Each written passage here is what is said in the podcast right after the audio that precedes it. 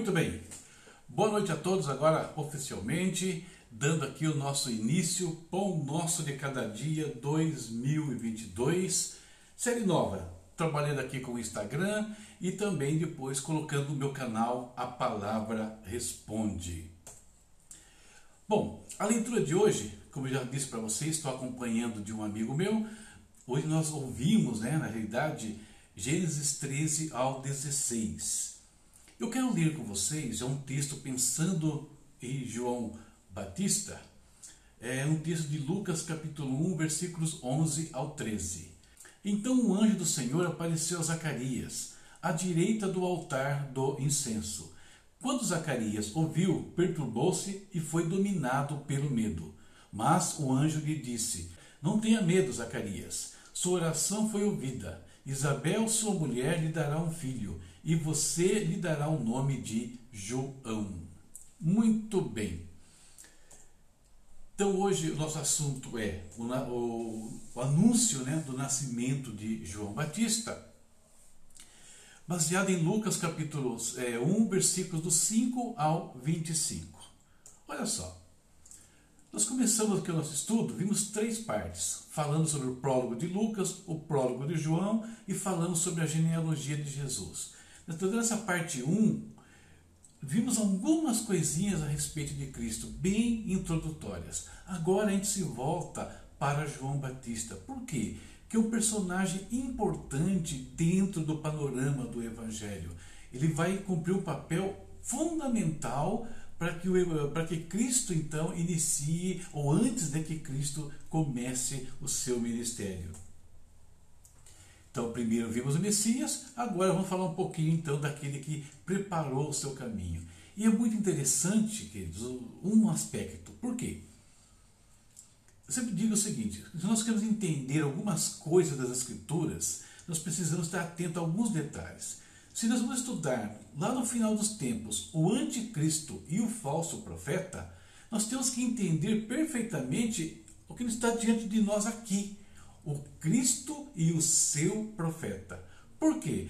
Porque um espelha o outro. O anticristo e o falso profeta vai espelhar Cristo e João Batista. É a mesma coisa, né? só que com, com propósitos e sentidos inversos, né? De acordo com nós sabemos que vai ocorrer no final dos tempos. Então, falando sobre João, quero comentar alguns aspectos e alguns pontos aqui que, de informação para a gente e também algumas lições que nós podemos tirar dessa, desse evento para a nossa vida espiritual. Vamos falar primeiro do aspecto religioso. Zacarias e Isabel, diz o texto aqui de Lucas, 1, 5 ao 25, que eles eram justos. Né? Pessoas consideradas justas diante de Deus, consideradas justas por Deus. O mesmo acontecendo com é, depois Maria e José. Então, esses dois casais são agraciados é, por Deus, né? recebem uma, ali uma incumbência da parte de Deus, porque alcançaram graça diante do Pai. As suas vidas agradavam ao Senhor. Se nós queremos ser instrumentos de Deus nesse mundo, se nós queremos fazer a diferença, nós precisamos ter um, um caminho, ter uma conduta que o Pai se agrade de nós também. Senão, nada vai acontecer. Né? Não teremos tamanho privilégio. Então Deus escolhe dois casais aqui o primeiro estamos vendo, depois, depois né, vamos falar sobre Maria e José, para mudar a história do seu povo e mais, né, mudar a história do mundo. Nós estamos aqui hoje, dois mil anos depois, falando do que Deus fez na vida de Zacarias e de Isabel. Olha que coisa interessante e importante. Fala ainda o texto que Zacarias ele pertencia né, à ordem de Abias. O que era um sacerdote que pertencia à ordem de Abias? Para entender isso aqui, nós precisamos voltar a 1 Crônicas 24. Quando Davi ele elabora a planta do templo, quando ele organiza todo o serviço do templo ali, para os sacerdotes, para os levitas, para os cantores, porteiros, etc., ele estabelece que o sacerdócio aconteceria em turnos de 24 horas. cada grupo de sacerdotes trabalhando uma hora no templo. E Abias, Abias no caso aqui, naquela época, ele foi a oitava ordem que Davi estabeleceu, por sorteio inclusive. Oitava ordem entrava no templo entre uma e duas da manhã, porque templo funcionava 24 horas. E aqui tem uma coisa bem interessante, porque também se liga ao Apocalipse. Os 24 anciãos lá do Apocalipse estão, é, é, eles são, vamos dizer assim, o antítipo do que Davi faz aqui no templo. Aqui havia um turno de 24 horas de sacerdotes. Lá tem 24 anciãos na presença de Deus. As duas coisas estão ligadas, mas aí é estudo escatologia, tá? Não é para hoje. Então, o casal justo, que pertencia à ordem de Abias, eram levitas, portanto, né, no caso, mas eram, eram também idosos. Um casal de idosos. Né? E para complicar um pouquinho mais, Isabel era estéril. E aí, idoso estéril, pensamos em quem? Abraão e Sara. A história de Zacarias e Isabel é muito parecida com a história de Abraão e Sara, inclusive com a presença de anjos e coisas dessa natureza. Tá? Então, havia uma situação ali. Agora, Zacarias, apesar dessas circunstâncias, tinha perdido a esperança de um filho? Não. Nós vamos ver aí que a presença do anjo ali durante o serviço sacerdotal era justamente uma resposta às orações que ele tinha feito. Então, esse é um ponto importante a gente pegando e somando né, esses detalhes. Essa parte religiosa. Agora, tem a parte histórica também, tem algumas coisas bem interessantes. Primeiro, fala que tudo isso aconteceu nos dias de Herodes, né? Herodes o Grande. Ora, Herodes governava a Judéia.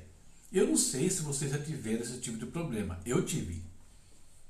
Quando eu me converti e comecei a ler o Novo Testamento, eu percebi que logo no comecinho, aqui, como estamos lendo agora, aparece o nome de Herodes. Aí você caminha um pouquinho mais, chega quando João Batista já nos seus 30 anos, vai iniciar o ministério, tem Herodes lá de novo. Aí chega, Jesus também fala com Herodes. Aí você vai para o livro de Atos, vê Paulo também diante de Herodes. Isso confundia um pouco a minha cabeça. Então, eu só fui tirar essas dúvidas quando entendi que Herodes não era uma pessoa. Os Herodes eram uma família. Então, para que se alguém tem dúvida ainda é, nesse sentido, eu queria falar um pouquinho sobre os Herodes hoje, tá? Vamos lá, quero falar um pouquinho, uma visão básica sobre essa família que governou a Judéia desde antes de Cristo e até, e até praticamente quando o povo de Israel foi destruído por Roma.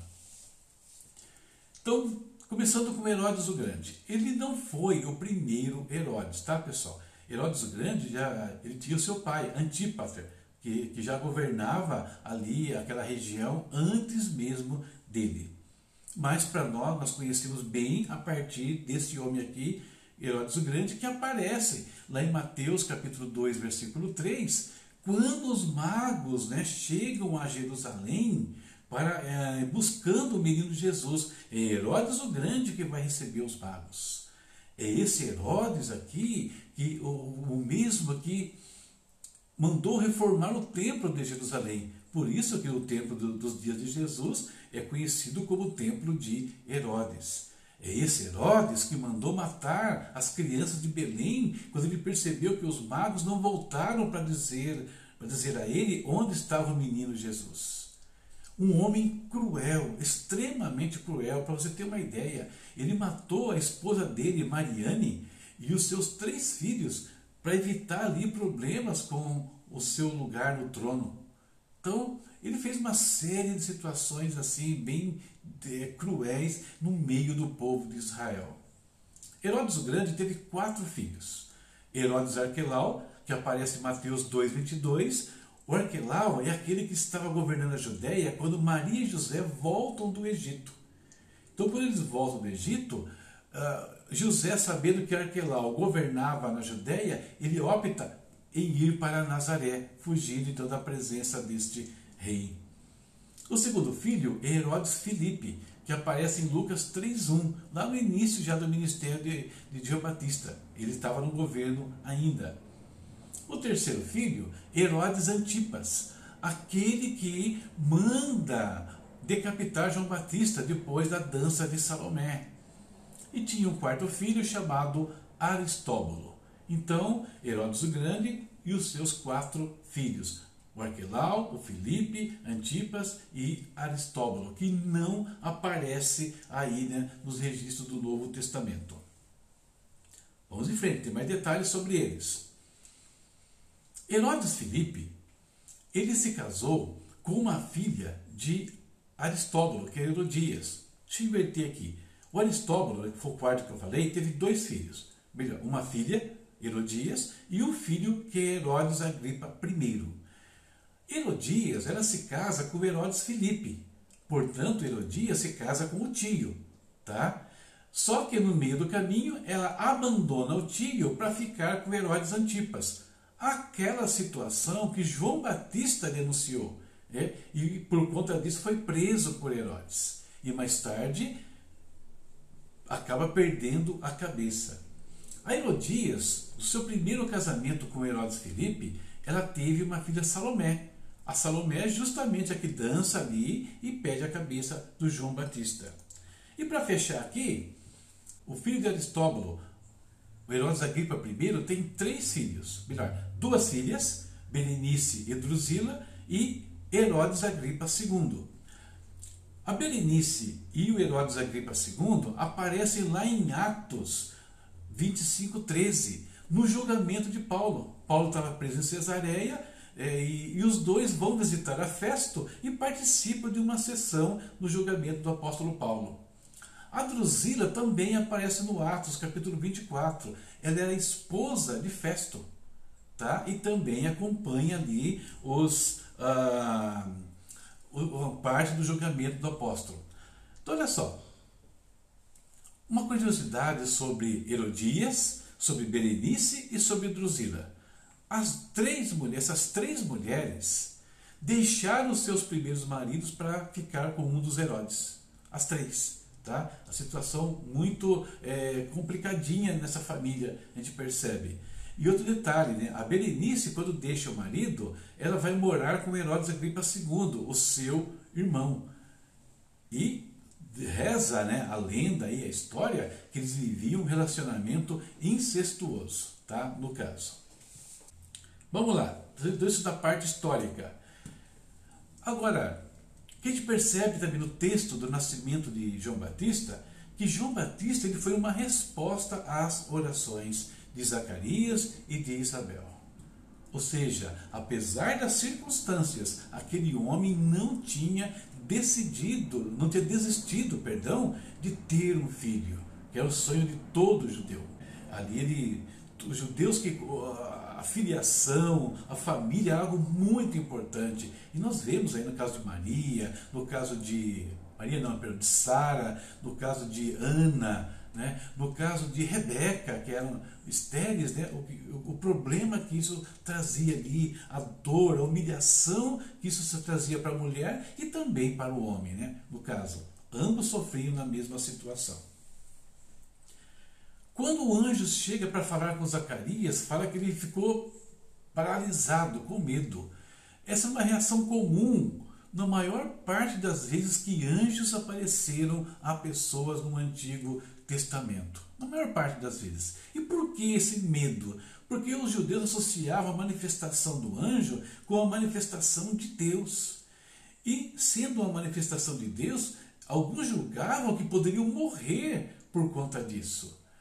Em alguns casos, Daniel, por exemplo, a presença do anjo parece que tirava toda a força, a pessoa caía por terra. Daniel caiu por terra, João no Apocalipse fala que ele caiu como morto no chão. Por quê? Por causa do impacto da presença angelical naquela, naquele momento. Então, medo por conta da manifestação de Deus. Eu acho interessante que a, a mulher de, de Manoá, né, o pai de Sansão, o pai de Sansão fala de ficar apavorada, nós vamos morrer, nós vimos um anjo de Deus. A mulher dele fala uma coisa bem interessante. Ora, se Deus quisesse nos matar, não tinha falado para gente. Um raciocínio bem lógico, né? Então não havia por que temer né, na questão. Se Deus estava manifestando, é porque Deus queria conversar com o homem, trazer uma revelação, no caso aqui, trazer uma resposta. Não quer dizer que todas as orações do Antigo Testamento ou dos dias de hoje vá aparecer um anjo na nossa frente. Não é isso. Mas os anjos estão por trás dos, processos. Por quê? Hebreus 1,14 diz, diz que eles são espíritos ministradores para servir a favor daqueles que hão de herdar a salvação. Então, a participação do anjo é muito efetiva né, nas Escrituras.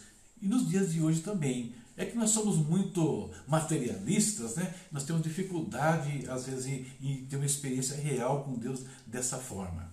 Aspectos proféticos sobre João Batista fala que ele seria motivo de alegria. O seu nascimento seria motivo de alegria para muitas pessoas. Por quê?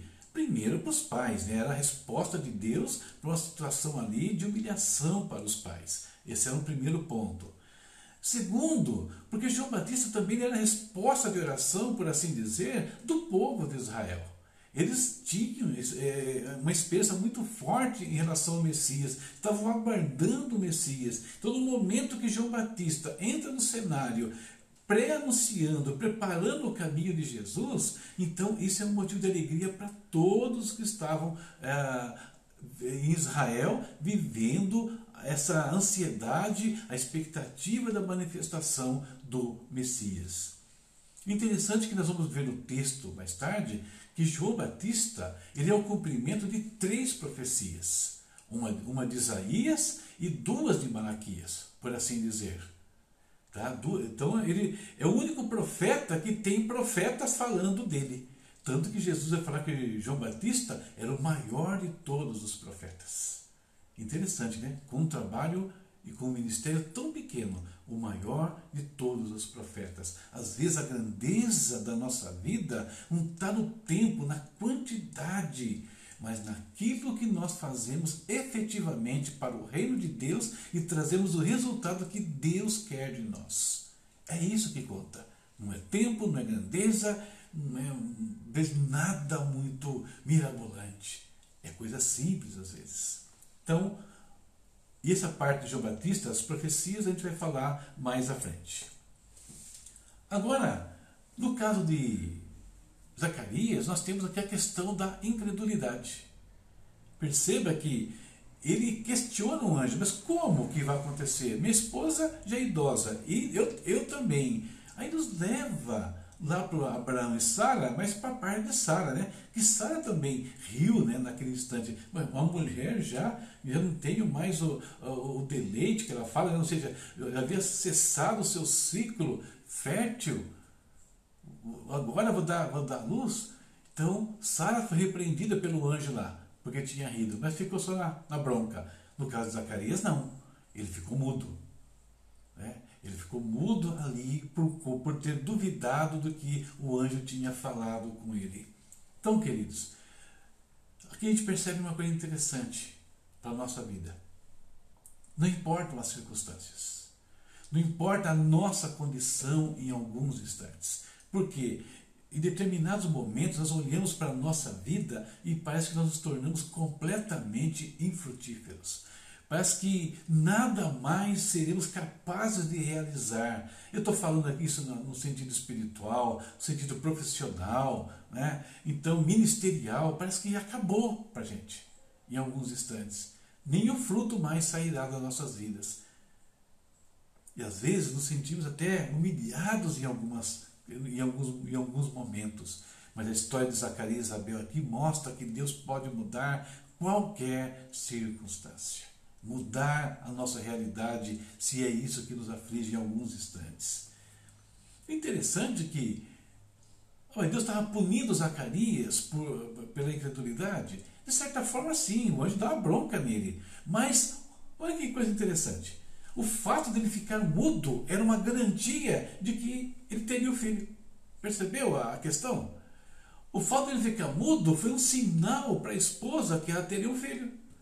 O fato de ficar mudo foi um sinal para os vizinhos, para aqueles que uh, viviam com eles, que algo grandioso ia acontecer.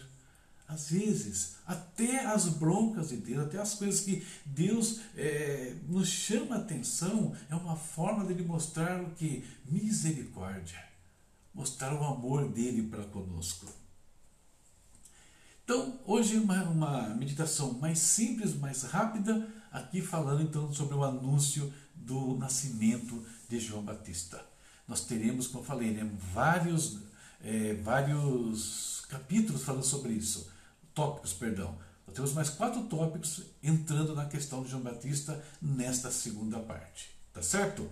Então é isso que eu queria compartilhar com vocês hoje e espero que isso te ajude principalmente se alguns aí têm sofrido, vivendo um momento de adversidade de alguma natureza, estão enfrentando algum problema que parece insolúvel, olhe para a situação de Zacarias e Isabel. Deus pode mudar qualquer situação. E no momento que Deus falar ao seu coração, que Deus trazer uma promessa para a sua vida, não duvide.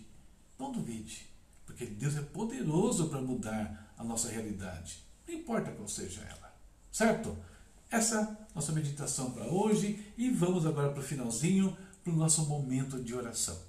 Então, se você tem algo que você gostaria de apresentar diante do Senhor, se você quer é, orar, oração por alguém, né, anota aí, pode ir escrevendo, a gente vai interceder agora. Ontem oramos por várias pessoas, né, por situações diversas aí de, é, de problemas de saúde, problemas de vícios e assim por diante. Se tem mais alguma coisa, então, vamos lá. Momento de oração. Pai eterno, em nome de Jesus, nós nos curvamos na tua presença nesse instante. Ó oh, Senhor, nós te adoramos, ó oh Pai. Nós te bendizemos porque tu és o nosso Deus forte. Tu és aquele que não retiras a sua mão de sobre as nossas vidas. No teu altar, Senhor, colocamos nossas famílias nesse instante. Colocamos, Senhor, Cada um, Pai, cada vida que precisa do teu toque na área da saúde. Deus visita aqueles que estão enfermos, que estão acamados nos hospitais ou mesmo nas suas casas, Senhor. Visita-os, meu Pai, em nome de Jesus. Visita, Senhor, José Roberto, lá de Santa Catarina, o Vitor, Senhor, que estão lutando contra o câncer, mas a luta não é deles, a luta é do Senhor, que já levou tudo sobre si no Calvário. Por isso, essa bênção nós impetramos sobre eles agora, a saúde, em nome de Jesus. Traz consolo, Senhor, na vida do Leandro, que perdeu sua tia. Traz consolo naquele casal que foi citado ontem aqui, que perdeu o filhinho, meu Deus. Pai amado, Tenha misericórdia, traz libertação das drogas, Senhor, como pediu ontem o Gilmar também, meu Deus. Senhor querido, tenha misericórdia do teu povo, tenha misericórdia da tua igreja, abençoa os pastores, líderes, os membros, revestindo com o teu Santo Espírito, trazendo sabedoria, ousadia, para que sejam instrumentos nas tuas mãos para mudar a nossa nação. Nação que nós clamamos aqui, Pai. Sara, Senhor, restaura a vida espiritual sobre o Brasil, meu Deus. Que caiu todo o principado do engano, principado da maldade, da violência, da corrupção, Senhor, da cegueira espiritual. Oh Deus, em nome de Jesus, nós te pedimos, guarda, Pai. Ora, Senhor, lembrando aqui da irmã Lourdes, Deus, que o Senhor visite a vida dela, visite a vida da pastora Rosângela também, a vida do Fábio com a sua família, meu Deus. Em nome de Jesus, guarda todos, meu Pai. Nos dá, Senhor, um descanso abençoado agora, que tenhamos a presença do Senhor que tenhamos, Senhor, os teus anjos nos guardando, como guardou ali, como abençoou a vida de Zacarias. Em nome de Jesus. Amém. Amém, queridos. Terminamos a nossa reflexão hoje e amanhã, recado importante. Amanhã eu vou pregar numa igreja aqui próximo de casa, então eu vou atrasar um pouquinho. Então amanhã nosso, o pão nosso de cada dia às 22h30, tá? Mas só amanhã. Normalmente será sempre às 22 horas. Combinado? Então, 22h30 da manhã, vamos falar sobre. Deixa eu olhar aqui qual é o assunto de amanhã. O tópico número 5, né? anúncio do nascimento de Jesus. Vimos hoje o nascimento, o anúncio do nascimento da João Batista. Amanhã a gente vai falar sobre o anúncio de Jesus. Se você quiser acompanhar a leitura, o áudio, lá no nosso portal, né, a palavra responde, amanhã estaremos vendo Gênesis, né, capítulo 17 ao 20. Tá bom? É isso aí. Deus abençoe todos vocês, tenham uma ótima noite e até amanhã, 22 e 30. Exatamente isso. Deus abençoe a todos.